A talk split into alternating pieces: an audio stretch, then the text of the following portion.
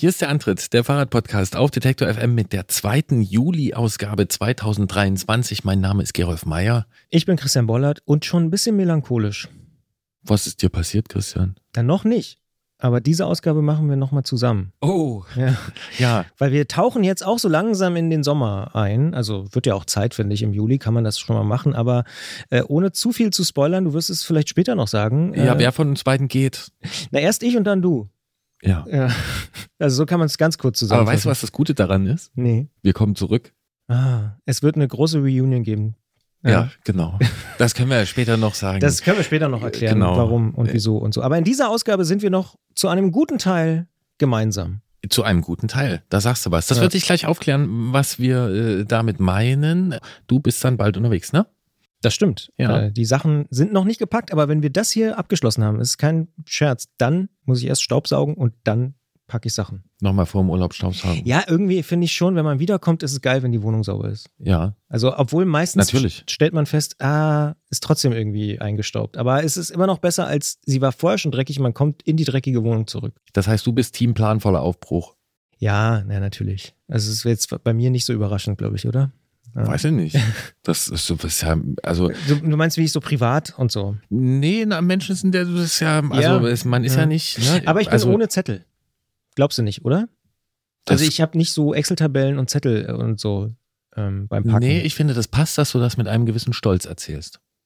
Ja. Weil du erwartet hast, dass ich das erwarten würde. mhm, Ja, genau. ja, nee, Zettel, ah ja, das, ja, man lernt aus Erfahrung. Das, was man dreimal vergessen hat, beim vierten Mal packt man es ein. Ja, also Das, ich höre daraus, du hast auch keine Zettel. Nee.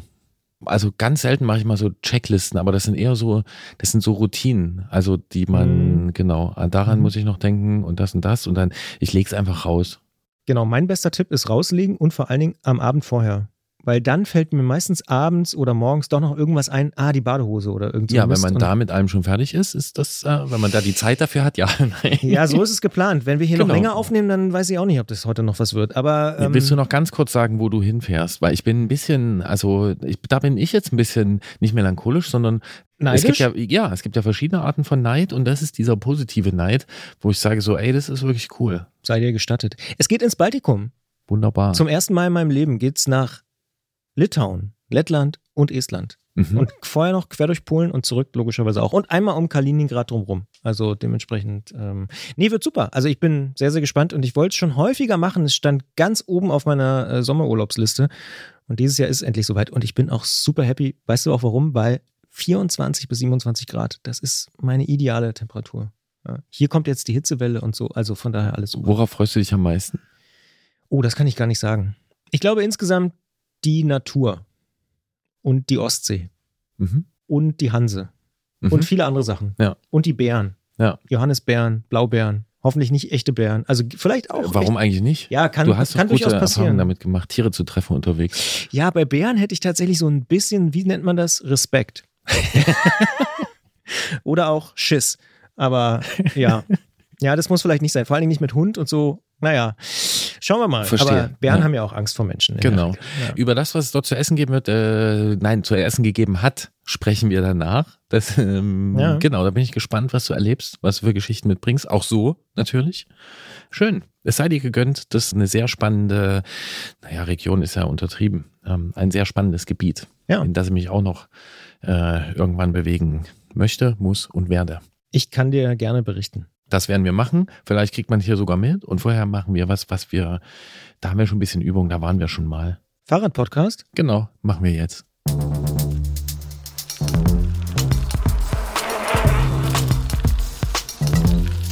Antritt. Der Fahrradpodcast von Detektor FM.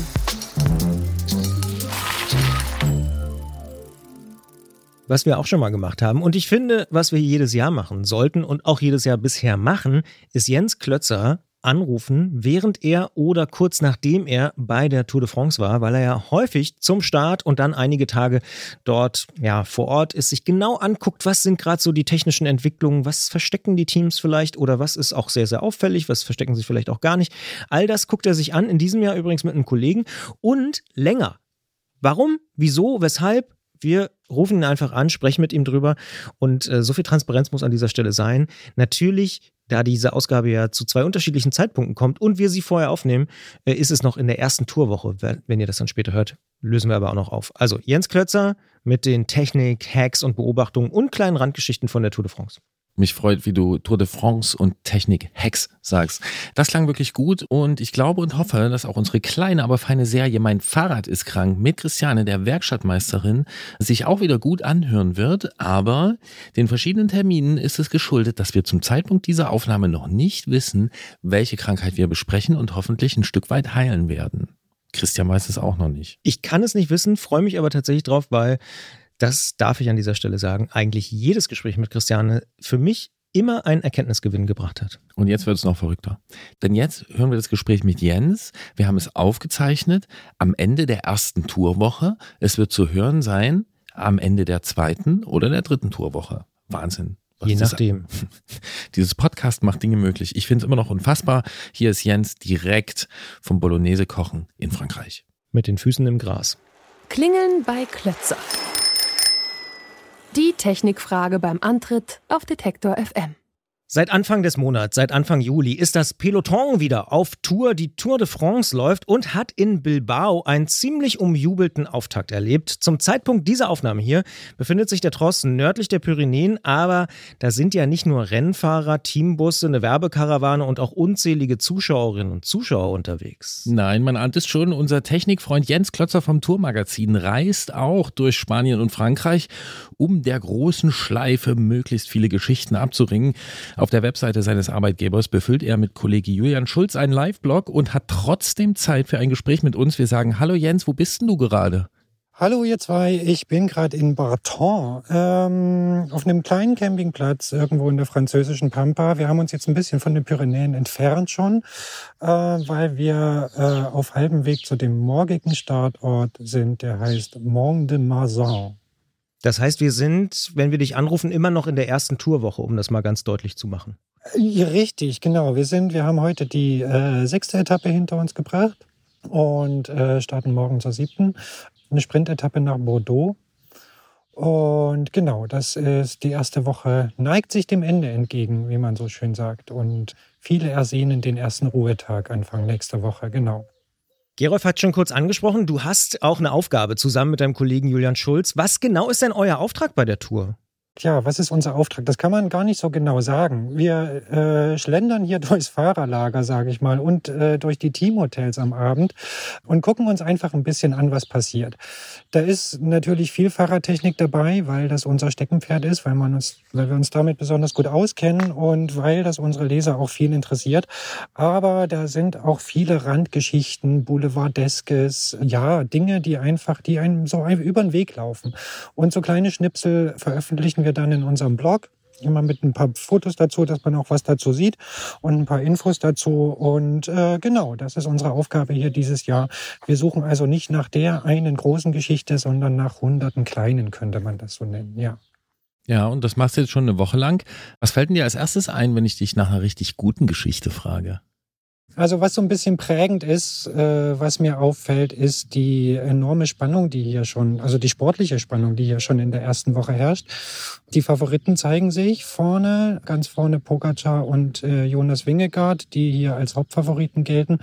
Was natürlich daran liegt, dass jetzt schon sehr schwere Bergetappen in der ersten Woche auf dem Plan stehen. Das ist ungewöhnlich, das ist neu, aber tut dem Rennen, glaube ich, gut, weil früher naja, brauchte man sich irgendwie die erste Hälfte aus sportlicher Sicht fast nicht anschauen, wenn man den Ausgang nur wissen wollte. Aber das geht hier, da geht hier schon richtig die Post ab. Das ist schon bemerkenswert. Was fällt mir als zweites auf? Das ist jetzt vielleicht ein bisschen nerdig und ein technisches Detail, aber ich finde es bemerkenswert. Erstens werden die Übersetzungen immer größer. Die, die Fahrer fahren hier größere Kettenblätter, als es zu kaufen gibt. Das ist auch neu, das ist ungewöhnlich. Was bedeutet die, das? Also 56 oder was? Äh, die größte, die wir gesehen haben, waren 58 vorne drauf. Also ui, ja, ui. ein unfassbares Maß. Man muss dazu sagen, die Etappen waren dann noch relativ flach, oder, aber es war immerhin hügelig. Also das, das ist fern jedweder Vorstellungskraft. Aber das gibt es. Und ja, hier werden von den Schaltungsherstellern, auch von Shimano, von SRAM, äh, Kettenblätter geliefert, die man im Handel nicht findet. Äh, und das an fast, also an vielen Rädern. Das finde ich bemerkenswert. Der Speed ist einfach höher geworden. Da würde ich gerne mal, da würde ja. ich gerne mal nachhaken, nochmal zu diesen 5810. Warum ist das äh, so bemerkenswert und ungewöhnlich? Ja, weil das ein Riesentempo bedeutet bei einer äh, normalen Trittfrequenz. Ja, also man kann sich jetzt irgendwie überlegen, bei einem Zeitfahren, wenn man wahnsinnig aerodynamisch auf dem Rad sitzt und äh, irgendwie 50 Sachen in der Ebene fahren kann, dann macht es Sinn. Aber hier war es hügerlich. Äh, es, es sind normale Straßenräder. Es ist ein ganz normales Radrennen, aber trotzdem werden, werden solche Riesenblätter montiert. Das finde ich eine Geschichte, die bleibt hängen bei mir. Ja, und da muss ich nochmal nachfragen, ähm, weil bedeutet das auch, dass die Etappen bedeutend schneller gefahren werden? Das lässt sich ganz schwer vergleichen, weil man muss da, glaube ich, mal bis irgendwie bis ans Ende der Tour warten, dass man so eine Durchschnittsgeschwindigkeit hat. Man hat jetzt hier jetzt bisher so hügelige Etappen gehabt und ganz schwere Berge. Da sind solche Blätter dann natürlich nicht mehr dran gewesen, sondern die ganz normalen Kurbeln, die Profikurbeln, die es sonst auch zu kaufen gibt und sogar ziemlich große Bergkassetten. Aber ja, ob sich der Speed, äh, also er muss sich erhöht haben, sonst würden sie diese Blätter nicht fahren. Wie viel, das kann ich noch nicht sagen. Das muss ich hinterher mal auswerten. Ja, und du wolltest noch was anderes äh, erwähnen, ne? eine andere Beobachtung. Ja, eine andere Beobachtung, die mir aufgefallen ist, dass es hier, also es gab ja zuletzt in den letzten Jahren immer so die Diskussion vom Schlauchreifen weg und jetzt fahren alle tubeless und die neue Technologie ist ohne Schlauch und mit Milch drin und so. Wir haben ja auch ganz häufig drüber gesprochen. Was man hier jetzt wieder sieht, sind ganz normale Reifen mit Schlauch drinne mit Latexschlauch oder mit so neuen TPU, so Plastikschläuchen, weil die noch mal ein bisschen leichter sind, dabei offenbar genauso schnell oder die sind genauso schnell, das wissen wir. Und einige Teams und einige Fahrer und Mechaniker greifen darauf zurück und stehen jetzt hier in den Hotels am Teamtruck und wechseln Schläuche. Ist ein lustiges Bild, aber auch ein bemerkenswertes, finde ich. Ha, das freut mich. Bin ich doch irgendwie immer noch so ein bisschen äh, hinterher Avantgarde. und offensichtlich, offensichtlich mittlerweile wieder Avantgarde. Das finde ich ganz gut. Was mich noch interessieren würde, du hast es angedeutet, es gibt auch so kleine Randgeschichten und boulevardeske Geschichten. Was ist denn das zum Beispiel? Ja, das ist zum Beispiel in den ersten Tagen äh, der Träger des gelben Trikots, Adam Yates, der ähm, hier mit seiner mit seiner Gefolgschaft, könnte man sagen, also mit seiner Freundin und einem ganz fluffigen Hund namens Zoe. Die Rasse weiß ich nicht, ist irgendwie so was Husky-ähnliches mit ganz langem, weichen, weißen Fell hier durchs Fahrerlager stolziert ist und natürlich alle Blicke auf sich gezogen hat. Am ersten Tag haben sie dem Hund sogar ein gelbes Trikot übergezogen. Es war, glaube ich, bisschen eng, deswegen, äh, deswegen hat es nur am ersten Tag angehabt. Ja, solche Sachen. Und äh, wir sprechen natürlich auch mit Leuten, äh, mit Fahrern, mit Mechanikern, mit äh, Teamchefs, wenn wir sie erwischen. Das ist für uns nicht ganz so einfach weil wir nur so eine Randakkreditierung haben sozusagen. Wir dürfen nicht in die ganz sensiblen Zonen rein. Aber da versuchen wir natürlich auch Sachen einzusammeln. Wir haben den, den Alexander Christoph äh, erwischt, der mal ein relativ populärer äh, Sprinter war, ein bisschen so über den Zenit seiner Karriere inzwischen ist. Aber das war auch eine lustige Geschichte. Der hat nämlich seinen Radcomputer irgendwo auf der Strecke verloren bei San Sebastian. Und den hat ein äh, ganz junger Spanier gefunden und äh, hat versucht, anhand der Streckendaten, die da gespeichert sind, den Besitzer ausfindig zu machen. Hat er geschafft, hat, äh, den, hat den Computer zurückgebracht an den Teambus am Start auf der letzten Etappe in Spanien und äh, da stand ich direkt daneben. Ja, wenn einem solche Geschichten begegnen, sowas nehmen wir auch gerne mit und äh, das finde ich lesenswert, auf jeden Fall. Ja, ich muss eins selbst noch ansprechen, weil äh, zumindest habt ihr es im Blog relativ lustig äh, geschrieben. Äh, es gibt ein Soundsystem auch, was jeden Morgen da aufgebaut wird, oder? Ach so, ja, ja. Der Peter Sagan ist so ein bisschen der Klassenclown im Fahrerfeld und äh, der hat so eine naja, wie soll man das beschreiben? Es ist eigentlich eine unfassbar riesige Boombox, äh, die auch unfassbar laut ist. Und es ist bei den Jungs, ist es bei dem Team total Energie, heißt das. Das ist das Erste, was morgens vor die Tür gestellt wird und angemacht wird. Und äh, damit unterhält er das ganze Paddock und äh, macht riesenlaute Musik ja, das ist hier irgendwie auch nicht nur ernst und ganz diszipliniert, sondern äh, es gibt schon ein paar Leute, die das auch ein bisschen mit Humor nehmen und das Publikum unterhalten. Dafür ist es ja auch da. Gibt es denn auch irgendwas, wo du sagst, ah, das habe ich gesehen, aber ich frage mich, was das soll? Oh, äh, gute Frage. Ja, schon wieder Reifen. Also es gibt immer noch, es gibt immer noch Fahrer, die Schlauchreifen fahren, ganze Teams mitunter. Es gibt immer noch Fahrer, die 25 Millimeter schmale Reifen fahren. Äh, die haben halt mit dem Rennausgang nichts zu tun. Und da fragt man sich schon, was soll das? Warum gehen die nicht mit der Zeit, wenn sie an so einem richtigen, wichtigen Rennen mit teilnehmen. Ähm, am Materialmangel kann es nicht liegen. Apropos mit der Zeit, Einfachkettenblätter, da gab es ja schon vor Jahren mal so einen Versuch, das auch im Straßenbereich durchzubringen, hat nicht so gut funktioniert. Aber das sieht jetzt äh, zumindest mal in dieser Saison anders aus, oder? Ja, zumindest mal auf äh, flachen und leicht hügeligen Etappen gibt es Fahrer, allen voran, also eigentlich nur im Team Jumbo Visma, dem Favoritenteam, der Wout von Art und auch der Jonas Wingegaard, probieren das gerne mal aus, ist aber selten, also wirklich nur auf einigen Etappen. Jetzt in den Bergen waren wieder Umwerfer montiert und zwei Kettenblätter, da reicht die Bandbreite dann nicht. Also von Durchsetzen kann man da noch nicht sprechen, aber es gibt äh, Versuche, zumindest auf gewissen Teilstücken sich da ja, vielleicht ein bisschen Gewicht zu ersparen, einen minimalen Aero-Vorteil damit äh, zu erkaufen. Und wenn man die Gänge eh nicht braucht, äh, auf ein zweites Kettenblatt zu verzichten. Das gibt es. Was ich übrigens noch ganz interessant finde, und wer die letzte Episode gehört hat, der weiß ja, dass ich mit Gregor zusammen die Tour Transalp gefahren bin, dass auf Bildern es immer mal wieder zu erkennen ist, dass da ziemlich, ich sag's jetzt mal so flapsig, notdürftig Transponder angebracht werden, fast wie bei der Tour Transalp, wo man das selber irgendwie macht. Die werden zum Beispiel mal in einem Stück Fahrradschlauch an der Gabel befestigt und so. Äh, gibt's dafür nicht eigentlich bessere Lösungen? Also äh, ich glaube, das mit dem Stück Fahrradschlauch ist die professionellste Lösung, die man machen kann. Natürlich kann man die irgendwie mit der Heißklebepistole ankleben oder sich irgendwie eine Carbonhalterung laminieren, was weiß ich. Das sieht man bei Startnummern ja auch. Aber dieser Latexschlauch, der macht das Ding halt dann nochmal so ein bisschen aerodynamischer. Ne? Wenn es da an der Gabel klebt, dann ist es so eine kleine Verkleidung wo die Luft ein bisschen besser dran entlang strömt. Und ich glaube, das ist äh, einmal eine ganz pragmatische, simple Lösung, die nichts kostet, die irgendwie in jedem Werkzeugkoffer vorhanden ist und die jetzt technisch, aus technischer Sicht eigentlich ziemlich optimal ist, weil sie das Ganze ein bisschen glättet und quasi nichts wiegt. Okay, ich habe das nämlich gesehen bei der Übertragung, bei der, die ich verfolgt habe. Und da musste ich natürlich sofort an dich denken. Äh, vorher hatte ich eine Galerie durchgeklickt, da hatte ein Fahrer oder die Mechaniker eines Fahrers, die hatten äh, so Schraubenköpfe und so abgeklebt. Ja, also auch um da den Luftstrom ja. irgendwie zu glätten. Und dann dachte ich mir, okay, so weit geht man also, Marginal Gains und sowas. Und dann pappt man sich aber trotzdem so ein, so ein Kasten da an die Gabel. Und da habe ich mir gedacht, was würde Jens jetzt sagen, wie viel Watt kostet das? Ja, der kostet wahrscheinlich so zwei Watt äh, geschätzt. Er hängt ja nun wirklich vorne an der Gabel direkt am Wind. Aber er ist halt Pflicht, ja, und auch die Position ist Pflicht. Der muss vorne an der Gabel sitzen. Die meisten drehen ihn dann nach innen. Wenn kein Platz ist, muss er halt trotzdem außen sitzen. Das ist äh, Reglement. Das ist vorgeschrieben von der UCI, wo das Ding sitzen muss. Deswegen kann man das nicht, da nichts machen. Und es ist ja am Ende Chancengleichheit, weil jeder hat das Ding da dran. Und nur über dieses Teil findet man halt raus, wer der Schnellste war. Und ich lerne, der Fahrradschlauch ist gar nicht so eine schlechte Idee. Der Fahrradschlauch ist gar in vielerlei Hinsicht gar nicht so eine schlechte Idee, genau. Ja, ja, der erlebt jetzt an vielen Stellen am Fahrrad sein Comeback. Ähm, und das freut manche Leute in diesem Podcast sehr zu Recht.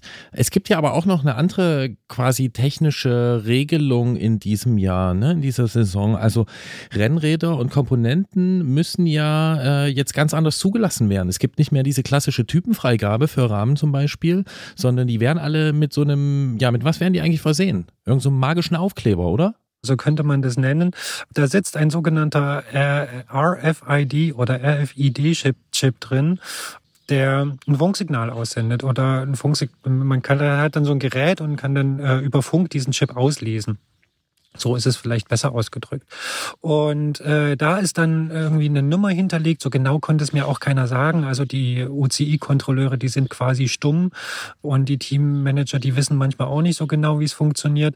Aber da sind dann Nummern hinterlegt, die anzeigen, dass exakt dieser Rahmen schon eine Kontrolle unterlaufen hat. Und die Teams, die müssen eben ihr, ihr gesamtes Material, was sie hierher bringen, äh, vorher anmelden, was sie dann auch einsetzen möchten. Und wenn sie da was Neues einsetzen möchten, was sie vorher nicht angemeldet hat, haben, dann müssen sie einen ziemlich komplizierten Prozess dafür durchlaufen.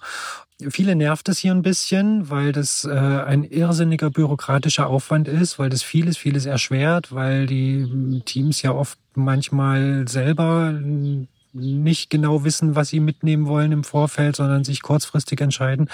Und was das Blödeste dabei ist für die, man kann nichts ausprobieren. Also wenn jetzt irgendjemand mit einem neuen Helm herkommt, ein Sponsor, ein Hersteller oder ein neues Pedal oder ein Reifen oder was auch immer, dann ist es eigentlich verboten, das Ding zu montieren und auszuprobieren, sondern es muss alles vorher penibel angemeldet werden. Ja, das System ist erst hier in der Anfangsphase, es wird erstmal ausprobiert. Es betrifft im Moment nur die Rahmen, die jetzt irgendwie so einen Aufkleber tragen. Man kann sich auch nicht vorstellen, wie das gehen soll, dass irgendwie jede einzelne Komponente so einen Chip da irgendwie dran geklebt bekommt. Also wo soll man die bei einem Reifen hinkleben, fragt man sich schon als erstes und diese Excel-Listen zusammenzustellen. Schlauch, ja. Und diese ganzen Listen zusammenzustellen. Und ich meine, das ist halt äh, also ein ganzer LKW voll mit Material. Und da geht's halt nicht nur irgendwie um die Komponenten am Fahrrad, sondern um jedes Trikot, um jeden Schuh, um jeden Helm. Ich weiß nicht, ob die Socken auch dabei sind, aber wahrscheinlich. Und da, da also das ist auch noch eine äh, Antwort auf die Frage, wo ich mich frage, was das eigentlich soll. Das heißt, das Internet der Dinge ist so ein bisschen eingezogen. Was ich mich ja sofort frage, ist, was ist denn hier, wenn jemand aus Versehen mal in Gelb fährt, was ja durchaus mal vorkommt? Äh, die haben ja dann auch oft irgendwie äh, einen gelben Helm oder mal ein gelbes Fahrrad oder so. Das geht ja dann fast nicht mehr. Das geht nur, wenn Sie es vorher angemeldet haben. Es ist tatsächlich so, dass viele Teams sowas dabei haben, also zumindest Teams, die mit sowas rechnen. Ja, da hängt dann irgendwie ein großer Beutel mit gelben oder gepunkteten Helmen unterm Dach im LKW. Und sehr wahrscheinlich stehen irgendwo versteckt in den hintersten Ecken in Kartons auch lackierte Rahmen in grün, gelb und weiß mit roten Punkten. Das, da glaube ich schon, dass also diese Rahmen hatten sie schon immer mit, äh, zumindest die Top-Teams. Und äh, dann glaube ich auch, dass sie sowas vorher angemeldet haben. Aber wenn jemand wirklich überraschend ins gelbe Trikot fährt und gerne so einen Rahmen hätte, dann geht es tatsächlich nicht mehr. Also wir haben jetzt den Jay Hindley gestern gehabt, der ins gelbe Trikot gefahren ist, der heute dann halt auch einen ganz normalen Rahmen hatte und nur gelbes Lenkerband. Ich weiß nicht, ob er sonst vielleicht einen gelben vorbeigebracht bekommen hätte. Kann ich nicht sagen. Aber es wäre jetzt auf jeden Fall wahrscheinlich auch nicht gegangen.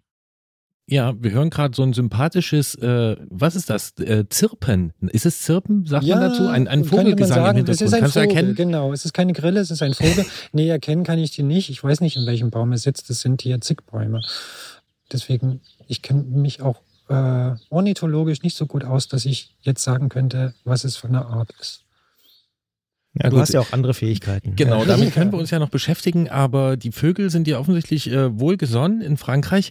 Du hast vorhin schon gesagt, ihr habt nicht so das Full Press Package sozusagen, ihr dürft nicht überall ran, aber ihr habt ja doch jetzt täglich, ähm, grabt ihr da einige Geschichten aus und auch äh, ganz eindeutig Fotos aus der Boxengasse. Kennt ihr das Personal dann so, dass sie euch doch ranlassen? Habt ihr irgendwelche Tricks, dass es doch geht? Wie ist da, wie, was ist da euer Weg, an die Geschichten ranzukommen? Ja, also das, das, äh, das Fahrerlager an jedem Start ist schon eigentlich immer ein guter Platz. Wo die Busse stehen, wo die Räder stehen, da sind die Fahrer dann auch drin.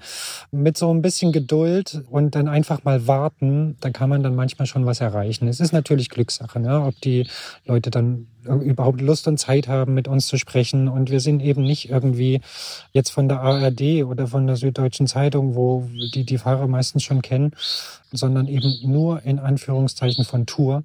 Deswegen ist es nicht ganz so einfach, aber manchmal klappt es dann doch irgendwie mit einem kurzen Interview, wenn es nur drei Fragen sind. Und äh, wen wir aber inzwischen ganz gut kennen, das sind die Mechaniker, die Teammechaniker. Mit denen müssen wir uns gut stellen und die können, glaube ich, uns auch ganz gut leiden, weil wir, weil die wissen, dass wir nicht nerven, dass wir ihre Arbeit respektieren, dass wir nichts kaputt machen und dass wir keine blöden Fragen stellen. Und äh, mit denen können wir, können wir schon ganz gut und über die kann man, kann man dann auch schon so manches erreichen. Ja, man kann auch manchmal irgendwie vielleicht an den Fahrer ran, wenn der einen guten Draht zu ihm hat. Das geht schon auch. Ja. Jetzt erzähle ich mal einen kleinen Schwenk aus meiner Jugend. Ich habe ja mal für eine niederländische Zeitung gearbeitet und so eine Frühjahrsklassiker-Saison mitgemacht. Und da war für mich das Spannende, dass bei Fahrradrennen im Gegensatz zu eigentlich allen anderen Sportveranstaltungen es eben sehr, sehr schwierig ist, sich zu entscheiden, weil man hat ja diese wahnsinnig vielen Teams und man muss eigentlich vor und nach jeder Etappe sich so ein bisschen entscheiden, wo gehe ich heute hin? Was ist mein Fokus? Welches Team? Welchen Fahrer will ich irgendwie haben und so? Und ich habe damals erlebt, das war damals ganz interessant bei den Frühjahrsklassikern, dass dann die Belgier haben die Belgier genommen, die Deutschen haben die Deutschen genommen und dann hat man sich danach angerufen und auch Details ausgetauscht. Gibt es sowas auch in der, ich sag mal, internationalen Technikszene oder kämpft ihr da für euch? Nee, nee, das gibt's nicht. Also da gibt's eigentlich auch echt wenige, die sich wirklich darauf konzentrieren, auf die Technik. Die meisten haben doch irgendwie einen sportlichen Fokus, was auch unser Glück ist, weil da, wo wir hinwollen, ist meistens frei und nicht viel los. Ja, und wir, also für den sportlichen Fokus würde es für uns auch echt schwer. Also wo wir dann wirklich beschränkt sind, das ist im Ziel.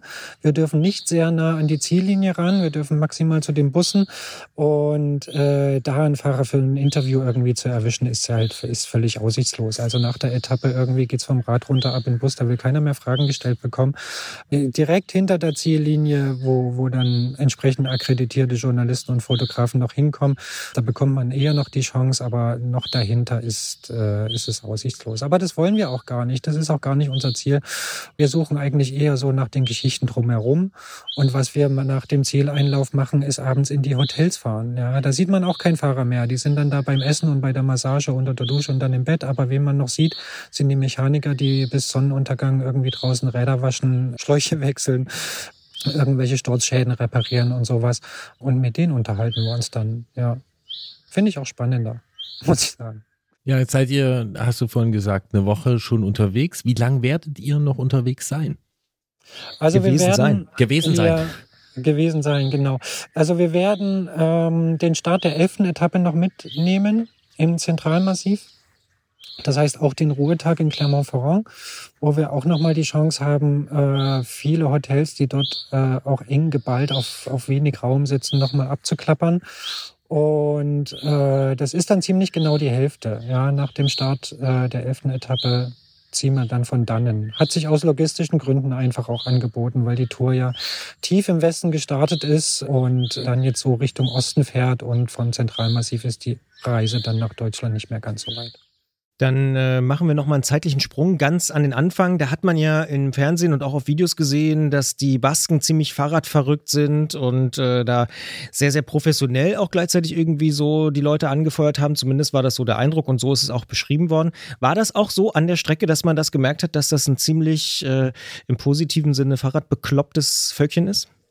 Nein, kann ich, also kann ich echt nicht so bestätigen. Was ich viel gesehen habe, sind halt wirklich Hardcore-Fans, ne, mit Fahnen und Trikot und Anfeuern und so. Und das ist vielleicht auch das, was man dann am Streckenrand so gesehen hat und die, die dann wirklich exzessiv die Fahrer angefeuert haben. Aber so insgesamt muss ich sagen, dass im Baskenland die Stimmung eher verhalten war. Also so in den Etappenorten fand ich es auch schon echt einen merklichen Unterschied, wenn man, wenn man von, von Spanien dann über die Grenze nach Frankreich gefahren ist. In Frankreich ist das in so einem Ort ein Volksfest. Egal, ob das Dorf oder Großstadt ist, da steht alles still, da fällt die Schule aus, da ist alles auf dem Bein und so. Und es war in Spanien nicht so krass. Da musste man dann irgendwie schon echt nah ranfahren, dass man merkt, okay, hier, ah, ist klar, hier findet die Tour de France statt. Da ist, da ist dann nicht jeder auf den Beinen ja, so, so, wie gesagt, so die, die Vollblutfans, die rasten da sicher aus, aber das tun die Franzosen auch. Vielleicht sind sie nicht so temperamentvoll, aber ich habe den Eindruck, in Frankreich interessiert es deutlich mehr Leute als in Spanien. Würdest du so weit gehen, dass die Dänen Fahrradverrückter waren als die Spanier? Ja. Oder die Basken? Ja, ja, ja. Würde ich sagen, in, in Dänemark war, war auf jeden Fall mehr los. Es war mehr, es brodelte mehr, es steckte mehr Energie drin. Es waren viel mehr Straßen geschmückt. Es sah auch alles so lange vorbereitet aus, als hätte man sich ein Jahr lang gefreut. Das habe ich in Spanien ehrlich gesagt ein bisschen vermisst. Die vielen Jahre, die ich das jetzt schon mache, war ich da ein wenig enttäuscht, kann man sagen. Das ist ein guter Punkt, den du ansprichst. Du hast ja einen Vergleich, ne? Du machst das schon viele Jahre. Wenn ich es aber richtig überblicke, bist du selten so lang unterwegs gewesen ähm, in Begleitung der äh, Tour de France. Ähm, jetzt hast du da also eine ziemlich lange Dienstreise und mal abgesehen von wirklich Radsport und Radtechnik und Fahrern und so, was gefällt denn dir bisher am besten auf der Dienstreise? Wie ist denn das für dich? Die Länge, das muss ich ganz klar sagen. Also auch die Ausstattung, darf ich jetzt mal sagen, wir haben äh, seit vielen Jahren mal wieder so ein richtig voll ausgestattetes Wohnmobil bekommen, wo wir drinnen kochen können, wo wir wirklich drinnen wohnen können und nicht nur ein VW-Bus und ein Zelt. Und tatsächlich die Länge, weil das, das macht dann auch was aus. Wir waren vorher immer so eine Woche, ne? mal fünf Tage, mal sieben Tage. Aber dann, dann sind wir meistens abgereist. Man hat dann auch eigentlich den technischen Kram auch erfasst. Aber was, was dann hier so passiert ist, dass es immer weniger Leute werden, die mit diesem Tross mitreisen. Also am Start sind es wahnsinnig viele, irgendwelche Prominente werden da eingeladen, Sponsoren sind alle da. Es ist unfassbar voll. Dann wird es so sukzessive weniger, bis dann am Ziel wahrscheinlich wieder ganz, ganz viele da sind. Aber der Trost, der hier jetzt so mitreist, das ist so der engste Kreis. Ne? Das ist dann irgendwie so Family und dann wird die Stimmung auch gelöster und es ist auch nicht mehr so kompliziert. Es wird nicht mehr so viel abgeschirmt. Und das ist schon irgendwie, ja, das ist ein gutes Gefühl. Also man hat, man hat das Gefühl, man gehört, oder man hat noch mehr das Gefühl, man gehört dazu, zu dieser ganzen Karawane. Gibt dann Ordner, die man jeden Tag wieder sieht, die einen dann auch schon mit Lächeln begrüßen und ja, Teammitglieder, Fahrer, Pressekontakte, äh, die, die dann irgendwie zwischendurch Hallo, wie geht's und sowas. Sowas gibt es in den ersten Tagen gar nicht. Und das wird halt, je länger die Tour dauert, desto mehr schweißt es, schweißt es zusammen. Und das ist, das ist ganz lustig anzusehen, finde ich. Ja, ich freue mich gerade, denn ich höre relativ deutlich raus, dass es dir gut geht. Das finde ich gut, denn das letzte Mal, äh, als wir uns gesehen haben, äh, das war auf der Eurobike und da hatte ich ein bisschen anderen Jens vor mir. Ähm, ja, wir ja wollen jetzt nicht die Stimmung killen bei dir ähm, oder irgendwie brechen, aber wir wollten dich trotzdem noch fragen, so nach einem kurzen Eurobike-Fazit, falls du dich an dieses Ereignis noch erinnern kannst, jetzt nach einer Woche Tour de France. Kaum noch, aber frag. Ach so, allgemein. Ja, okay. An, ja. an was kannst du dich erinnern? An was kannst du dich erinnern? ähm, ich kann mich erinnern an riesiges Gelände mit riesigen Hallen und unfassbar langen Laufwegen, bei der man die Sportgeräte wie die Nadel im Heuhaufen suchen musste. Ist jetzt vielleicht ein bisschen übertrieben, aber das ist so ein, das ist so ein Eindruck, der hängen geblieben ist. Diese Messe, dieses Gelände ist irgendwie keine Ahnung, für Fahrrad nicht gemacht. Ich habe mal, ich habe mal gesagt, man fühlt sich, als würde mich, mit, als würde man mit einem Fahrrad auf einer Autobahn fahren, weil das irgendwie viel zu groß ist und so zu zu steril. So, das war natürlich in Friedrichshafen irgendwie alles so eingegroovt. Ne, das war wie so ein Zuhause, das kannte man. Das ist dort jetzt anders, deutlich anders. Und was halt dort immer mehr im Vordergrund steht, ist so ich will das jetzt nicht schlecht reden, aber so dieses äh, Elektromobilität und Mobilitätswandel und irgendwelche Konzepte vom Lastenrad bis zum LKW, die, die nehmen dort viel mehr Platz ein, als es bislang der Fall war. Und das wird sich wahrscheinlich, also wahrscheinlich wird es noch mehr. Und äh, das Sportgerät wird dort immer mehr zur Nische. Und das finde ich so mit meinem Interessenskreis und mit meiner Position halt so ein bisschen schade.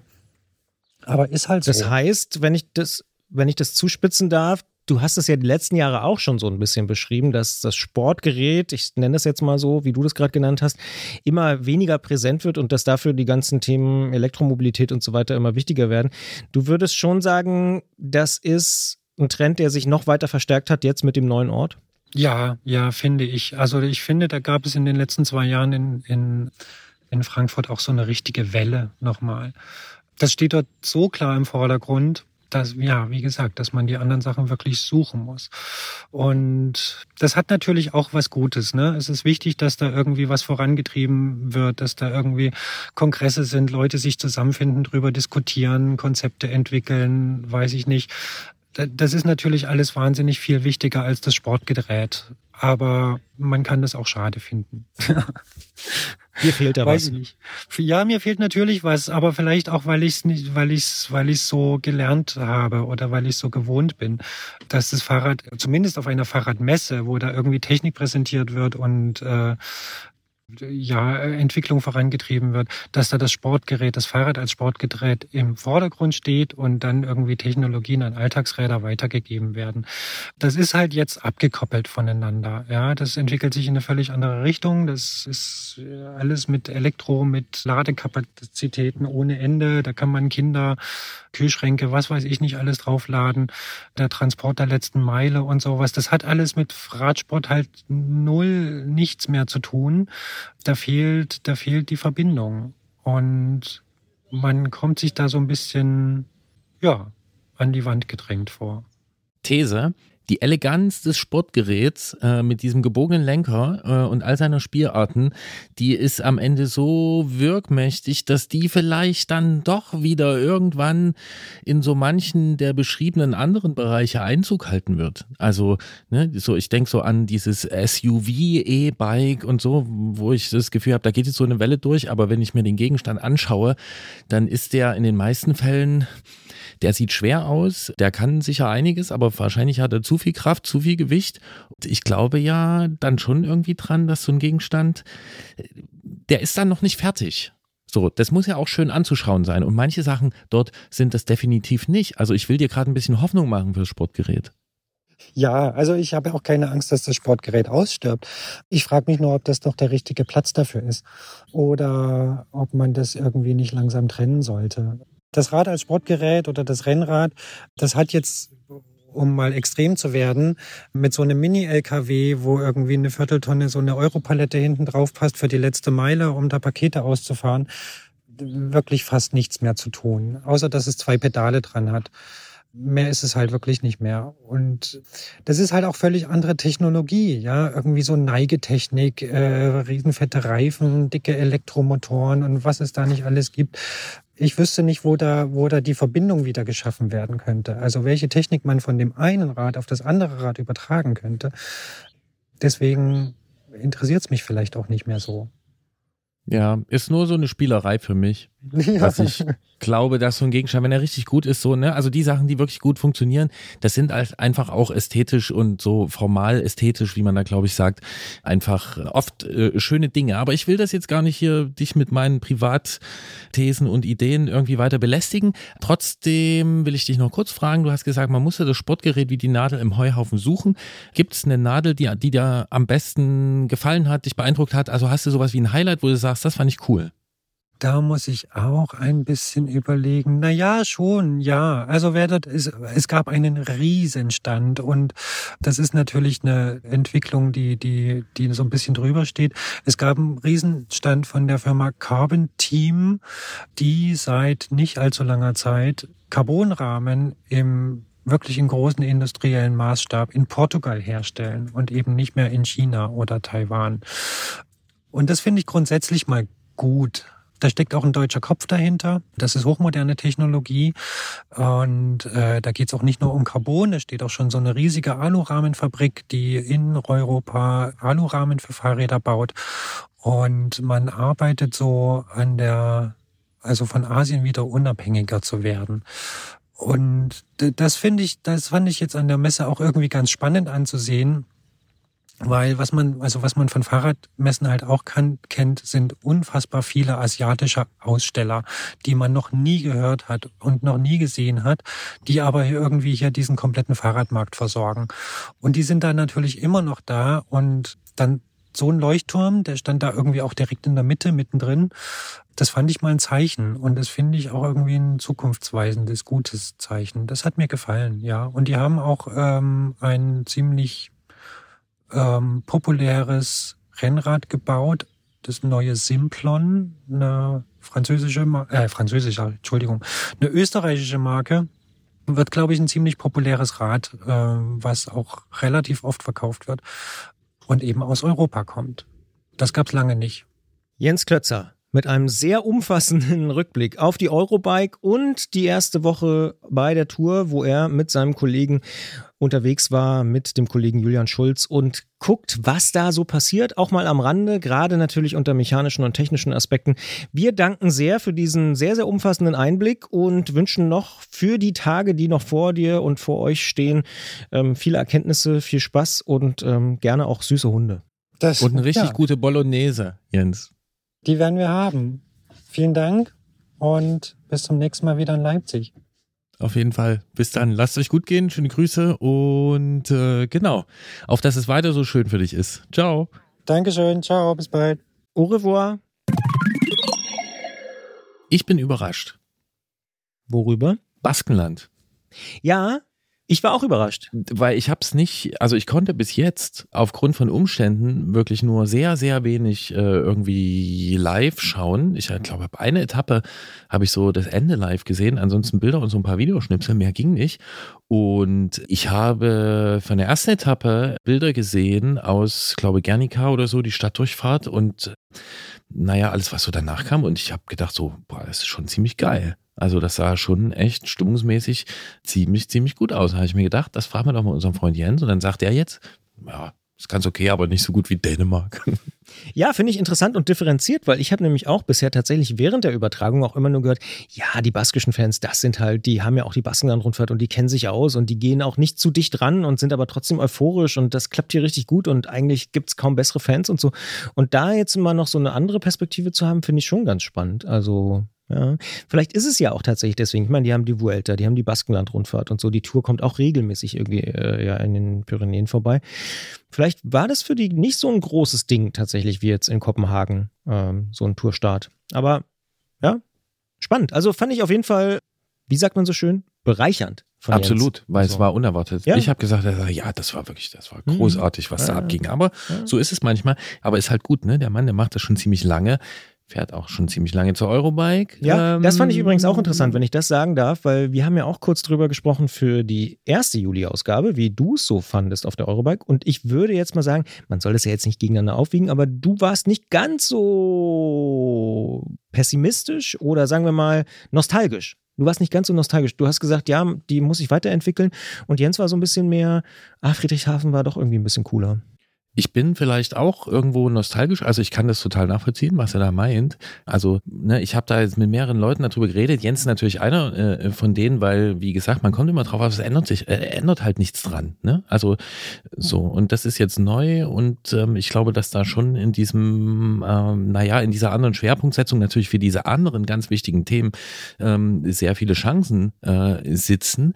Ich ähm, habe diese These, die ich da geäußert habe, jetzt auch nicht total ausgefeilt, aber ich kann mir schon vorstellen, vorstellen, dass auch da sich wieder noch, also da werden sich auf jeden Fall andere Entwicklungsrichtungen ergeben. Aber na klar, aus der Sicht des ähm, klassischen Rennrades, das hat halt da nicht mehr so diese nicht, hat ja auch jetzt nie die alleinige Vorreiterrolle gehabt, spätestens seit dem Auftritt des Mountainbikes, ne? Aber so, dass die Sportgeräte, die muskelbetriebenen Sportgeräte, die irgendwo im Renneinsatz äh, gezeigt werden, dass die so die, die, die, den Schwerpunkt bilden, den, den thematischen und nachrichtlichen.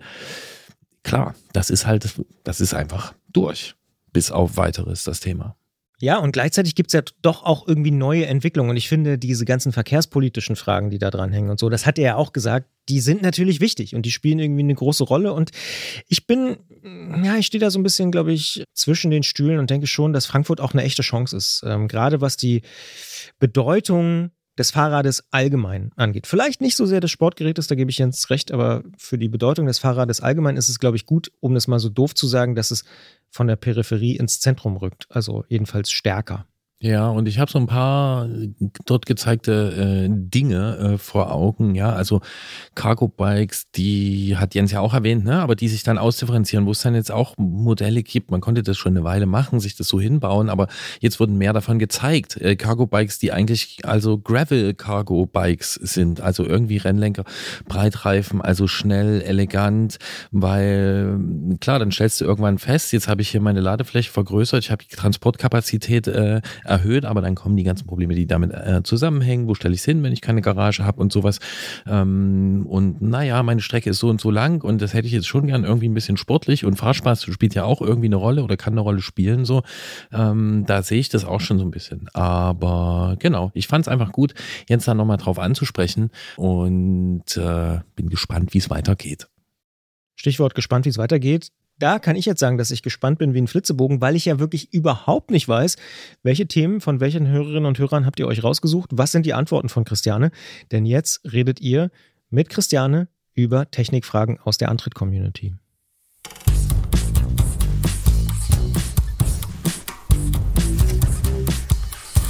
Mein Fahrrad ist krank.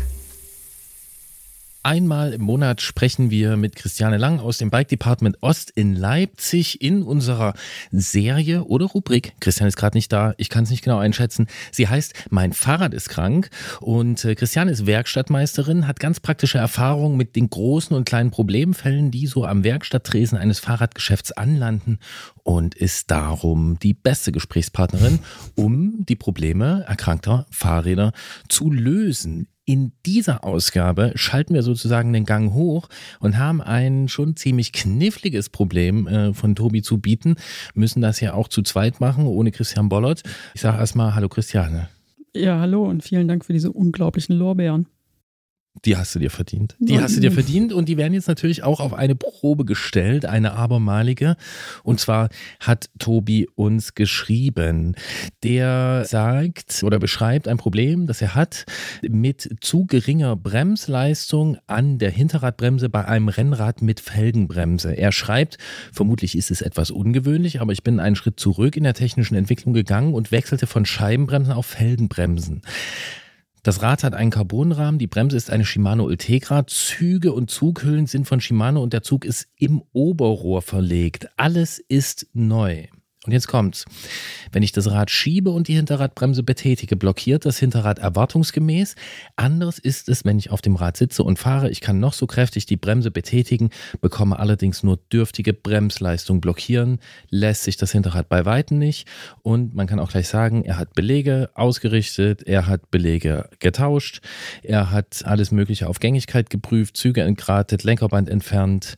Und er macht noch eine Ergänzung. Es ist ein deutliches reibendes Geräusch des Zuges im Oberrohr wahrzunehmen. Das ist jetzt erstmal die Problembeschreibung. Christiane, was sagst du zu diesem Fall? ich würde es gern sehen, ich würde es gerne selber spüren und ähm, ja, also anfassen und ähm,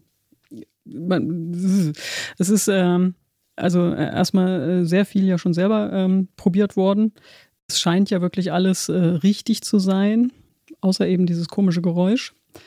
Und äh, naja, da wo das Geräusch herkommt, gibt es wahrscheinlich auch das Problem.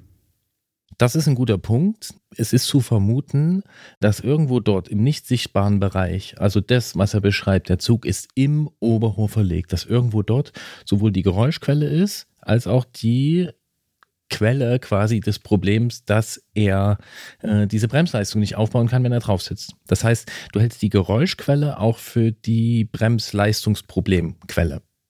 Ja, doch, also würde ich vermuten. Also da würde ich als erstes hingucken. Da, wo ein komisches Geräusch herkommt, das ist meistens auch der, der Punkt, wo man hingucken muss, um das Symptom äh, des Nicht-Funktionierens zu lösen.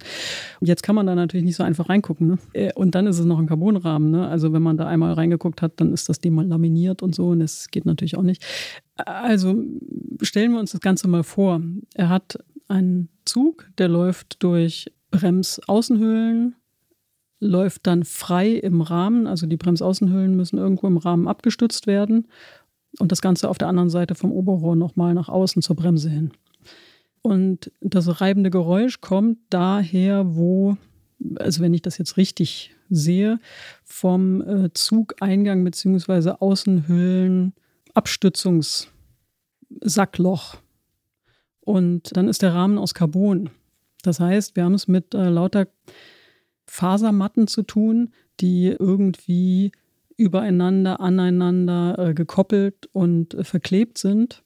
Und ich könnte mir vorstellen, dass eine solche Faser oder äh, Mattenteile eben an diesem Sackloch, wo sich die Außenhülle eigentlich abstützen soll, noch überstehen und die Außenhülle sich eben nicht ordentlich abstützen kann, sondern auf so einem ich sag mal, Grad oder eben Teil von dieser Matte abstützt. Und das reicht gerade so, dass man das Fahrrad im Stand, also dass man die Bremse im Stand äh, betätigen kann und sich das anfühlt wie eine Bremse mit einem ordentlichen oder einigermaßen ordentlichen Druckpunkt dass man diese Matte aber möglicherweise, wenn es darauf ankommt, also man eine richtige Bremsleistung haben möchte, nach dem gefühlten ersten Druckpunkt noch zusammenknautscht und dann ja eben unglaublich viel Reibung verliert und äh, keine Bremswirkung bekommt.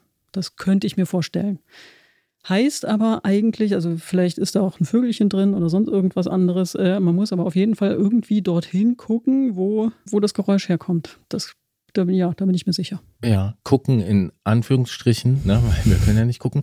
Du hast jetzt gesagt, der Zug verläuft frei im Oberrohr. Müssen wir dazu sagen, das hat er nicht geschrieben. Es gibt ja auch Lösungen, wo die Zughülle durchgehend durchs Oberrohr geht. Aber du hast jetzt aufgrund der Problembeschreibung darauf geschlossen, dass es sich eigentlich nur um einen frei verlegten Zug handeln kann, richtig? Ja, ganz ehrlich habe ich den Text ja auch gelesen und du hast ein bisschen was ausgelassen, glaube ich. Ne? Er äh, hat ja überlegt, im Oberrohr Liner zu verlegen.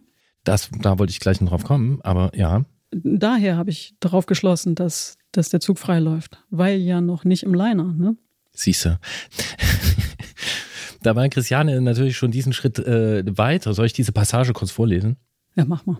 Okay, also. Dann sind wir alle auf dem Stand. Äh, Tobi schreibt, eine Idee könnte sein, einen Cable-Liner zu verlegen, der ja eigentlich nur als Montagehilfe verwendet wird, wenn ich das richtig verstanden habe. Nun kann ich mir nicht so recht vorstellen, wie ich das klug anstelle, ohne dass mir der Liner zu kurz gerät, ins Oberrohr rutscht und seinen Zweck verliert.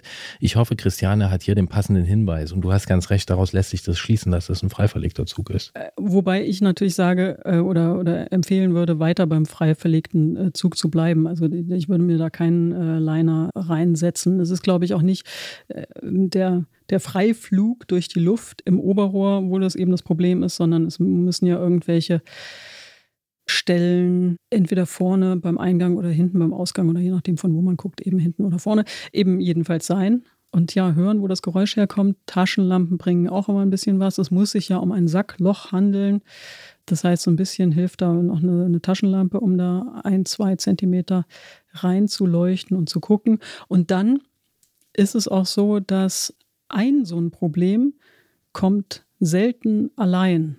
Das heißt, es gibt mit Sicherheit von dem Fahrradhersteller, wir wissen jetzt nicht, um was es da geht, um welchen Rahmen, andere Erfahrungsberichte und ne, ich würde einfach mal dorthin gehen, wo ich das Fahrrad oder den Rahmen gekauft habe und da nachfragen, ob so ein Fall schon mal vorgekommen ist und ja, was man da machen kann.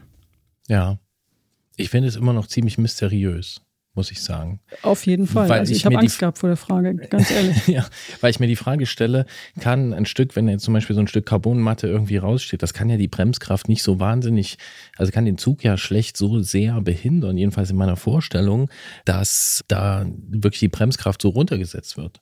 Und andererseits, wenn etwas ist, was daran so doll schleift, also was den, den, die Freigängigkeit des Zuges so behindert, dann könnte ich mir wiederum vorstellen, dass ein Liner, der nämlich dieses Schleifen an irgendetwas, an einem Grad verhindert, sondern nur so ein Liner, also ne, es handelt sich eigentlich um eine leicht gleitende Kunststoffhülle.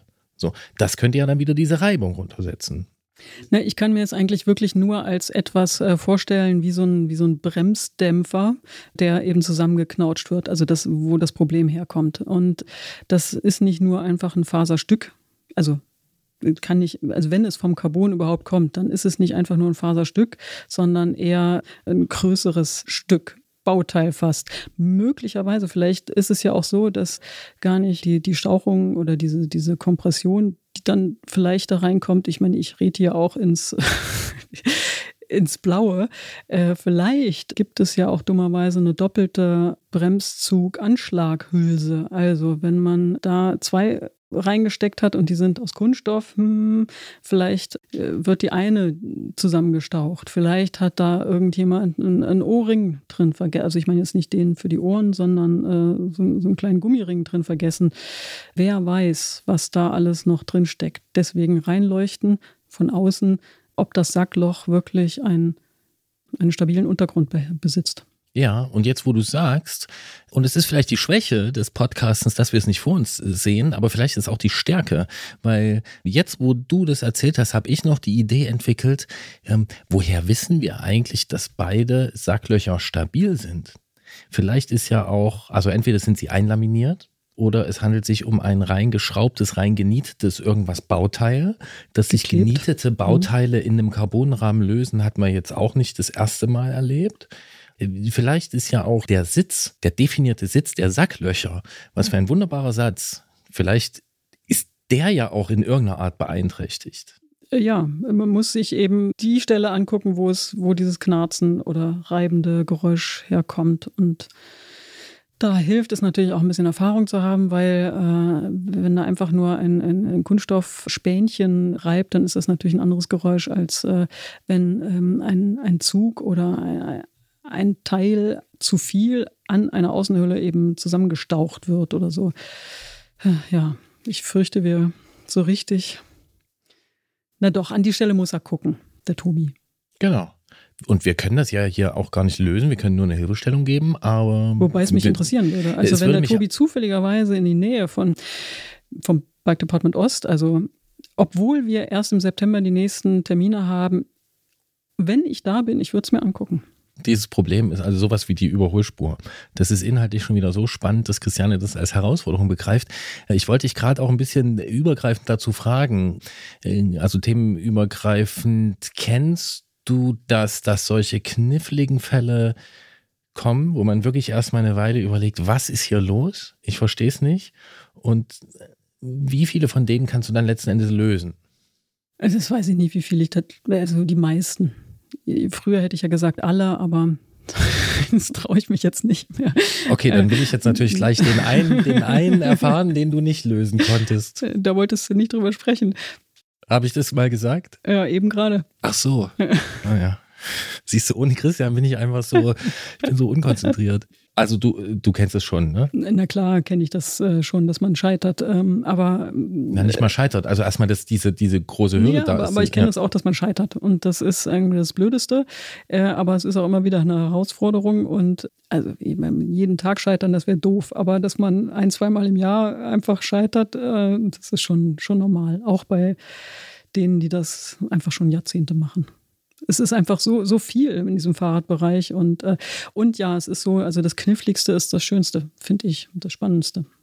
Auf jeden Fall. Also da, da kriege ich ganz große Ohren, wenn ich sowas höre, dass da irgendjemand mit seinem Knarz und Knack und Knirschproblem kommt an die Theke und es hätten schon so viele Fahrradläden darüber und er habe schon das und das und das und das gemacht. Ich sage jetzt er, aber es meistens sind es Männer. Naja, und dann kriege ich ganz, ganz große Ohren und äh, hoffe, dass äh, ich den Fall äh, auf meinen Tisch ziehen kann. Sehr interessant. Und mir fällt noch auf, ne, wo es ja manchmal so diese Beschwerde gibt, ja, und jetzt ist das alles mit dieser Hydraulik und dann noch mit diesem Elektro-Dingsbums und so. Hier haben wir es mit einem ganz klassischen Baudenzug zu tun, der auch mysteriöse Kapriolen veranstalten kann. Das stimmt. Ja, sollte man nicht vergessen, dass das auch bei dieser Art der Übertragung des. Äh, aber, aber anders, anders als äh, bei diesem ganzen Elektro- und Elektronikzeug ist es so, dass äh, nicht eine sogenannte Prüfsoftware vorgaukelt, nicht mehr mitdenken zu müssen. Also ich kann den Carbonrahmen jetzt nicht irgendwo anschließen und dann spuckt irgendeine Software für mich aus, dass ich an die Stelle gucken muss, wo das Geräusch herkommt, zum Beispiel. Aber gibt es diese Prüfsoftware, die implizit sagt, du musst ja nicht mehr mitdenken? Ja, doch klar. Doch, E-Bikes äh, haben Prüfsoftwares an, an Bord, also oder zumindest die, die Werkstätten. Diagnosesoftware heißt das ja dann. Und bevor man irgendeinen äh, Fall bei dem Hersteller des E-Bikes nimmt, muss man das da dran gehängt haben. Und dann hat man auch solche Diagnoseprotokolle und so.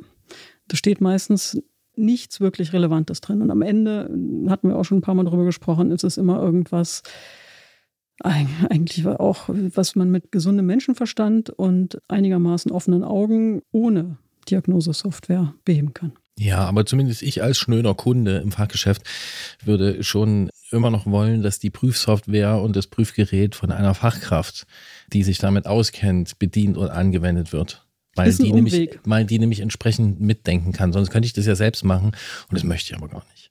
Früher hm. hatte ich vielleicht nochmal den Anspruch, dass ich das alles irgendwie selbst machen kann. Inzwischen habe ich verstanden, wie toll das ist, wenn es eine gute Fahrradwerkstatt des Vertrauens Ich habe auf jeden Fall gedacht, so eine Prüfsoftware prüft für mich irgendwas. Also da bin ich, da bin ich getäuscht. Ja, ich habe mich getäuscht. Die prüft überhaupt nichts.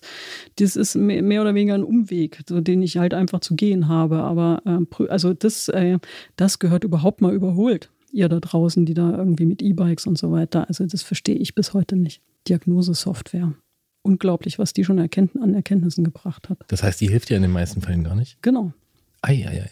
Weil sie dir irgendwas rausspuckt, wo du dann auch, womit du nichts anfangen kannst oder was das Nein, Problem nicht äh, löst. Weil es das Problem nicht löst. Ah, das ist ja interessant. Fehler 562 ist jetzt ausgedacht, weiß ich nicht, ja. Prüft die Prüfsoftware und also findet dann Fehler 562, habe ich gesagt. Ne? Und dann ähm, gibt es eine Art Infotext zu diesem 562 und dann steht da, äh, wenden Sie sich an eine Fachwerkstatt. Aber du bist doch schon in der Fachwerkstatt. Ja, das, das ist die Lachnummer überhaupt. Das äh, jeden Tag ganz, ganz oft.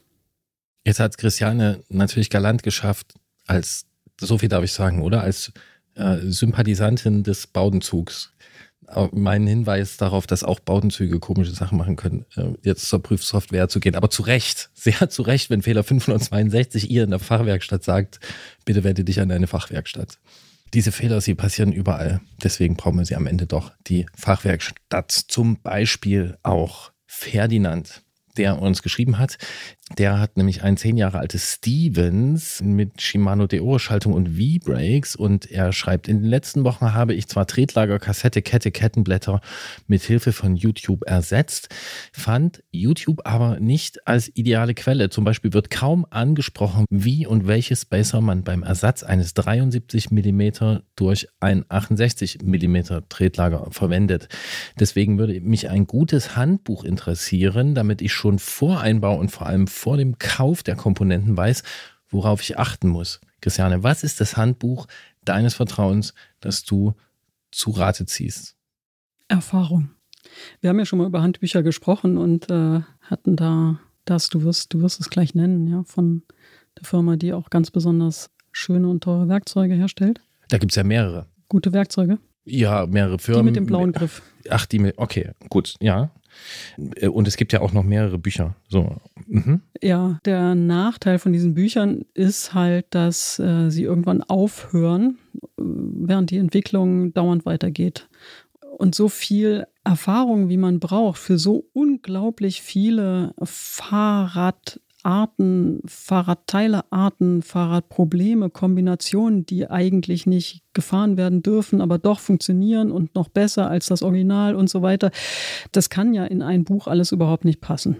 Insofern ist der Wunsch nach dem Buch verstehbar, der Ausweg über YouTube sowieso total nachvollziehbar, aber da ist natürlich auch unglaublich viel Schund on air sozusagen. Ich hätte zwei Tipps. Also entweder Selbsthilfewerkstatt, das ist immer ganz gut, weil man da mit Leuten, die professionell arbeiten, eben zusammentrifft, die dann immer noch mal ganz andere Tipps geben können, aber auch mit äh, meistens mit anderen Selbsthilfewerkstättlern, also die dort äh, selber ihre eigenen Probleme haben. Also da, da kommen auf jeden Fall viele Leute zusammen. Man kann manchmal eine Lösung erdiskutieren. Das habe ich schon erlebt, hat ganz gut funktioniert. Also Selbsthilfewerkstatt, um äh, einen, einen Mangel an Erfahrung äh, etwas schneller auszugleichen. Und, und dann, der zweite Tipp ist, wenn man dann eine konkrete Frage hat, wie zum Beispiel, wie viele Spacer nehme ich links, welche und wie viele Spacer nehme ich rechts. Das ist jetzt diese ich- Tretlagerproblematik, ne, müssen wir wenn ich dazu so ein sagen. Tretlager habe, das äh, für 68 mm Gehäusebreite genauso funktionieren soll wie für 73 mm Gehäusebreite, was mache ich dann? Dann äh, würde ich halt im Internet eine Suchmaschine bemühen und in dem Fall Shimano Tretlager 68, 73 und Spacer eingeben und äh, dann meistens über Bildersuche findet man Ausschnitte von Anleitungen, die einem dann wirklich hilfreich sind. So machen wir es zumindest auch in der Werkstatt, weil auch wir haben ja so ein Handbuch nicht, nicht und und auch unsere Erfahrung, selbst die zusammengenommen aller an einem Tag in der Werkstatt stehenden und äh, reparierenden, reicht manchmal nicht aus und dann googeln auch wir. Ja. Also diese Beschränkung, ne, die Bücher haben, äh, die du genannt hast, klar, das ist ganz schwer, das aktuell zu halten, gerade auch dann, wenn so Entwicklungen sich so ausdiversifizieren, so ist klar. Aber würdest du trotzdem sagen, dass so eins dieser Bücher, also es gibt dieses blaue Buch von Parktool und es gibt zum Beispiel auch Bike Reparatur und Wartung äh, vom Delus Classic Verlag, dass solche äh, Bücher für den Überblick und die Grundlagen, dass sie geeignet sind? Oder sagst du, damit habe ich eigentlich überhaupt keine guten Erfahrungen? Ich bin ja insgesamt ein Bücherfreund, jetzt mal abgesehen von ähm, so und äh, Und es ist äh, total schwer, was ich jetzt sagen werde, für mich, weil ich habe ja auch mal einen Verlag mitgeführt und so, mit echten Büchern, kann man sich gar nicht vorstellen. Aber nee, das ist, das ist überholt, ja, muss man nicht. Also, auch wenn es aktuelle Auflagen nee, sind. Nee, nee, braucht ist. Äh, okay. Für, wenn, wenn man ein Regal hat äh, mit lauter so seinen technischen und das ist so ein, das ist zum Zeigen, ja, zum, zum Liebhaben irgendwie, dass man äh, so sich okay. verbunden fühlt mit dem Thema, neben dem Bett liegen haben, auf dem Nachttisch oder so, ist auch bestimmt schön. Aber, aber ich glaube, für viel, viel mehr taugt das nicht mehr. Okay, wenn ich deine Aussagen also zusammenfasse, für mich sagst du, dieses Wissen, dieses sehr diversifizierte Wissen, weil es so viele verschiedene äh, Anwendungsfälle und, und, und äh, verschiedene Maße äh, gibt am Fahrrad, ist also eher nicht im Buch zu suchen, sondern bei den Leuten, die es täglich machen. Du hast ja vorhin auch als erstes gesagt, Erfahrung und hast die Selbsthilfewerkstatt äh, empfohlen. Also einfach über die Praxis.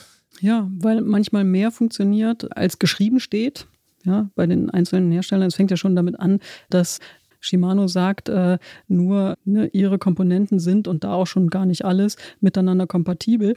Und in echt ist es dann doch einfach ein bisschen anders und ein bisschen mehr ist kompatibel und äh, manches funktioniert erstaunlicherweise äh, ganz besonders gut. Und, und das ist was, ähm, da weiß ich gar nicht, ob ich das in ein Buch schreiben würde, wenn ich so ein Buch schreiben würde. Ja. Weil du dann wieder irgendwie drin wärst in der Haftung sozusagen ja, oder genau, so. Ja, genau, genau, genau. Ja, ja. ja, absolut diese Kompatibilität ich kenne ein Tandem, das läuft mit Straßenkomponenten und bedient äh, Downhill-Bremsen, was überhaupt nicht geht laut Shimano. Aber es soll trotzdem funktionieren in der Realität. Naja, dann möchte ich zum Abschluss noch äh, zu einem anderen Punkt kommen. Das ist, glaube ich, eine Ergänzung eines vorigen Themas, was wir hier schon mal besprochen haben. Du hast gesagt, es gibt ein kleines Update zur in einer der vorigen Ausgaben besprochenen Felgenmantelproblematik. Was hast du da für uns? Ein Hörer hatte ja beschrieben, dass er ähm, unterwegs jemandem helfen wollte und sei schier verzweifelt äh, beim Demontieren des Mantels von der Felge. Und da musste ich zugeben, das passiert auch uns in der Werkstatt äh, zunehmend etwas häufiger, dass wir dann zu, zu äh, zweit äh, bis zu dritt äh, an einem Mantel rumfuhrwerken und den einfach nicht runterkriegen von dem, dem Felgensitz. Und da habe ich jetzt einfach mal ein bisschen genauer hingeschaut, was das denn jetzt eigentlich immer ist. Und es ist ähm, meistens die Kombination Felge, die entweder tubeless ready ist oder aus einer sehr tubeless äh, ready nahen äh, Produktion kommt, also auf dem Weg dorthin ist, und äh, Drahtreifen. Und das ist eigentlich eine eine Kombination, die halt, das ist das eine nicht für das andere gemacht und äh, deswegen sitzt der Drahtreifen halt nicht nur stramm, wie er soll, auf einer normalen Felge, sondern noch strammer, als er soll und äh, man äh, Kraft hat auf dieser Tubeless-Felge. Da müssen wir vielleicht an der Stelle nochmal kurz erklären. Ne? Drahtreifen ist der, der also einen umlaufenden Draht hat und dementsprechend auch formstabil ist, den ich nicht zusammenfalten kann. Ne? Wo das wirklich genau. ein Draht ist und nicht irgendein Kevlar oder so. Alles klar. Okay, das ist die Kombination, bei der du sagst, Vorsicht, Finger weg. Oder Vorsicht, Falle. Vorsicht, Falle, genau. Und ich schätze mal, das war äh, in diesem einen Fall auch so, dass äh, die Dame, die da unterwegs war, mit ihrem E-Bike ein, diese Kombination hatte. Ja, weil es eventuell auch ein etwas günstigerer Erstausrüsterreifen ist. Und so ein Drahtreifen ist ja meistens günstiger als die, die naja, teuren es, Faltreifen. Es gibt halt einfach manche äh, Reifen ja, gar nicht so. als Faltreifen. Ne? Also äh, meistens diese komfortableren Reifen ne? von der Firma also hier Big Apple oder sowas oder wie die heißen, also von Spalbe jedenfalls. Soweit ich weiß, gibt es die gar nicht in Faltversion. Die man mit, ja, so, so Ballonreifen, die man mit wenig Luftdruck, äh, von, von Maxis kenne ich welche, die da ganz gut funktionieren. Aber Drahtreifen auf solchen eher modernen Felgen, die jetzt, wenn nicht tubeless ready, dann doch sehr tubeless ready nah hergestellt sind, das ist meistens das Problem. Alles klar. Dann haben wir auch da noch ein bisschen nachgeholfen. Und ich hoffe, Tobi und Ferdinand können mit der Gesundung ihrer Fahrräder voranschreiten oder wir konnten die etwas unterstützen. Ja, ich sag mal wieder vielen Dank, Christiane, dass du uns hier weitergeholfen hast und aus deinem Werkstattalltag erzählt hast. Ja, gerne, immer wieder gerne. So ein bisschen kommt jetzt bei mir doch die Melancholie, Gerolf. Weil jetzt ist es äh, quasi die vorerst absehbar letzte gemeinsame Moderation. Ja, aber wir wissen ja, dass es andere geben wird. Ach, du bist so ein Optimist. Das ist echte Melancholie, merke ich gerade bei dir. Ja. Äh, ja. Ja, Ja. Wir, wir werden das wieder machen. Also wir können ja sagen, um was für einen Zeitraum wir hier reden. Also Ja. du bist jetzt erstmal weg in der Zeit, in der dieser Podcast ausdepeschiert wird. Ausgeliefert. Äh, verteilt, ausgeliefert, ausge Ausgecargo-biked. ausgespielt, Ja. delivered. Und wenn du dann zurück bist, dann bin ich weg. Ja. So, und dann bin ich für, weiß ich nicht, ein paar Ausgaben weg. Ein paar gleich. Naja, jetzt du nicht so überrascht. Ja, du willst schon ein bisschen länger unterwegs sein. Das, äh, ich werde andere Dinge tun. Ja. Ich, muss, äh, ich muss andere Dinge machen und das werde ich tun. ist dein gutes Recht. Ja, geht auch nicht anders. Ja. Geht einfach wirklich nicht anders. Und ähm, es ist eher so, dass ich mich, also ja, vielleicht bin ich da einfach optimistisch. Ich freue mich drauf, wenn das wieder so ist. Nebenbei gesagt, ich freue mich auch, dass das wird bei mir stärker, in der Tat, dass ich mich ähm, regelmäßig freue, äh, einfach darüber, wie lang wir das schon machen und wie lang wir das mit Jens machen. Ja. So, weil ja, also jetzt nicht mal irgendwie als äh, Eigenlob oder irgendwas, aber ich finde es einfach eine coole Sache, weil Jens und ich, wir sind befreundet, wir sind länger befreundet, als wir das hier überhaupt machen. Ähm, und Jens, Mann, das kann ich dir jetzt einfach auch mal so sagen, falls du das hier alles hörst, so, du lieferst so stabil ab und du lieferst seit acht Jahren über stabil ab und ich halte das für eine Freundschaft einfach, also das ist, äh, das ist wirklich für mich ein absolutes Privileg und ein Geschenk. Das ist nicht selbstverständlich. Ja, dass wir unsere Freundschaft auch irgendwie im Podcast äh, pflegen können und ähm, Auf so einer ganz ist, anderen Ebene, ne? Das ist eigentlich ganz. Ja, klar. Und Jetzt wenn, wirst du aber Nö, melancholisch. nein, nein, nein, nein. Das ist einfach pure das Da- ist, Dankbarkeit. Äh, Freude und Dankbarkeit. Und wenn wir irgendwann mal äh, in unseren, weiß ich nicht, was für Gefährten über den Hof geschoben werden und, und dann können wir uns irgendwann mal erzählen, so, so, ey, weißt du noch? Ja, wir haben einen Lastenaufzug, da könnte er noch eine ganze Weile kommen. Genau, so. Genau, das fällt mir zu dem Thema ein. Deswegen sage ich, Christian, Melancholie ist gut, weil sie ist auch so ein Kontrastverstärker und die macht dir deutlich, was wichtig ist und woran dir irgendwas liegt und das ist alles fein. Kann ich nur unterstützen und ich kann dir sagen, ich glaube, ich habe das Gefühl, dass wir noch echt schöne Antrittausgaben zusammen machen werden. Und ich freue mich auch ein bisschen, dass du melancholisch bist. Ja, Ja. kann man auch mal sein, finde ich. Bei mir kommt das äh, später, ähm, wahrscheinlich später als die nächste Ausgabe dieses Fahrrad-Podcasts. Die gibt es nämlich für alle am 4. August. Bis dahin erreicht ihr uns äh, unter Antritt at Detektor FM mit Lob, Kritik, Anregungen und Ausfahrten. Natürlich auch auf Instagram oder Facebook und bei Christian im Maschinenraum bei Mastodon. Was übrigens krass ist, weil das da die letzten Wochen richtig abgegangen ist. Elon Musk fährt der Twitter so krass an die Wand. Äh, wir gewinnen als Detektor und auch äh, ich privat so viele Follower gerade dazu. Das ist wirklich irre. Ge geht wieder los, ne? ja, ich ja, habe so das wirklich, so ich weiß nicht, die x-te Welle, aber es ist wirklich verrückt. ja, jetzt nebenbei irgendwie mitbekommen, dass es so eine Ja. Lesebeschränkung gibt und Mhm. dies und das. Ja, ja. Ähm, Ja, der ich Typ bin ist wirklich Wahnsinn. Aber genau, also 4. August. Ich bin gespannt. Ehrlicherweise habe ich noch gar keine Ahnung, was ich dann mache, wenn ich wieder zurück bin aus dem Urlaub. Aber mir wird was einfallen. Es wird um Fahrräder gehen. So viel kann ich euch schon mal verraten. Und ich werde es auch nicht alleine machen. Mit wem? Schauen wir mal. Ähm, dann am 4. August die nächste reguläre Ausgabe. Ihr kennt das Spiel. Ich bin, glaube ich, dran mit einem Song. Ne? Du bist dran mit dem Song und ich äh, möchte mich überraschen lassen. Ich habe noch keine Ahnung, was es sein wird. Der Song, den ich mir ausgesucht habe, der passt vielleicht dann doch auch ein bisschen zu der, ich habe es ja gerade gesagt, melancholischen Stimmung, die ich so ein bisschen habe. Und zwar ist es eine Wiederentdeckung ähm, eines Songs und den habe Ich ich. werde immer gespannter. ja, ja, pass auf. Ich habe den auf der Rückfahrt von der Tour Transalp, also von der wir in der letzten Ausgabe gesprochen haben. Gregor und ich saßen im Auto und ich habe auf Detektor FM im Musikstream diesen Song hier äh, gehört und dachte so, oh, stimmt, das ist wirklich ein großer Song. Und du hast ihn wiederentdeckt. Ich habe ihn wiederentdeckt. Also ich fand ihn schon immer gut und jetzt finde ich ihn so richtig gut. Dekade nennen, aus der er. Ach, er ist gar nicht so alt, ein, zwei Jahre. Ach Also, so, okay. Ja, also okay, aber na gut, das er, kann so viel sein. Das ja, er war einfach so ein bisschen raus aus meinem, wie sagt man da, na, du weißt schon, aus dem engeren äh, Musikkreis. Ja. Ähm, Relevant Set, würde der Marketing-Typ Oh. sagen. Aus dem Relevant Set war er rausgefallen Oh. und jetzt ist er ganz oben wieder drin im Relevant Set. Das Relevant Set ist das, also das, das sagt man jetzt nur bei Songs, oder was? nee, das sagt man eigentlich bei Produkten und so, was man hier, was für dich sozusagen. Das ist, ah, das Ne? ist das, wo du Kaffee mit deinem, ist für dich wo vielleicht du so ein- mit deinem, mit deinem Produkt hin möchtest. Richtig, du, möchtest, im täglichen Relevant Set irgendwie deiner sein. und- User und Richtig, richtig, richtig. Und dort drin, im Relevant Set von Christian Bollert, man glaubt es kaum, ist Shark Tank mit dem großartigen Song Washed Up. Ja, das kann sein, dass ich den kenne. Ich habe aber keine Ahnung. Also, wenn, also dann vielleicht gehört ohne das zuordnen zu können, wer das nun genau ist. Hören dir mal an. Ja, das werde ich auf jeden Fall tun. Er ist sozusagen eine musikalische Entsprechung meiner heutigen Stimmung. Das ist gut. Das ist gut, wenn es das trifft. Und dann sage ich, bis bald. Ich sage gute Reise und allen anderen viel Spaß, gute Fahrt. Vielen Dank fürs Zuhören. Wir hören uns. Tschüss. Woke up and felt beat down inside. Don't even know why I still try. Once I had the life inside my eyes. And now it's hard to see how fast time flies by. Patience is a cheap male fragrance. I spent a whole lot of time waiting. Thought I was a winner in the making. Work from nine to five, no hasting. Overtime, over overtime, money on my mind kinda made me blind, kinda on the grind. And as the bills got higher, so did my desire. Bought a lot of nonsense for my status. Way too much focus on my haters. Gotta leave the game to the players. To the real work hard day traders. Woke up and felt beat down inside. Don't even know why I still tried.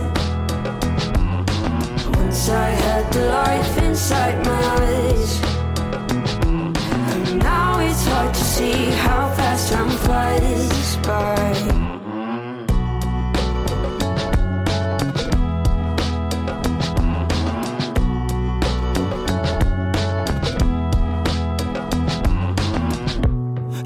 With my own soulmate.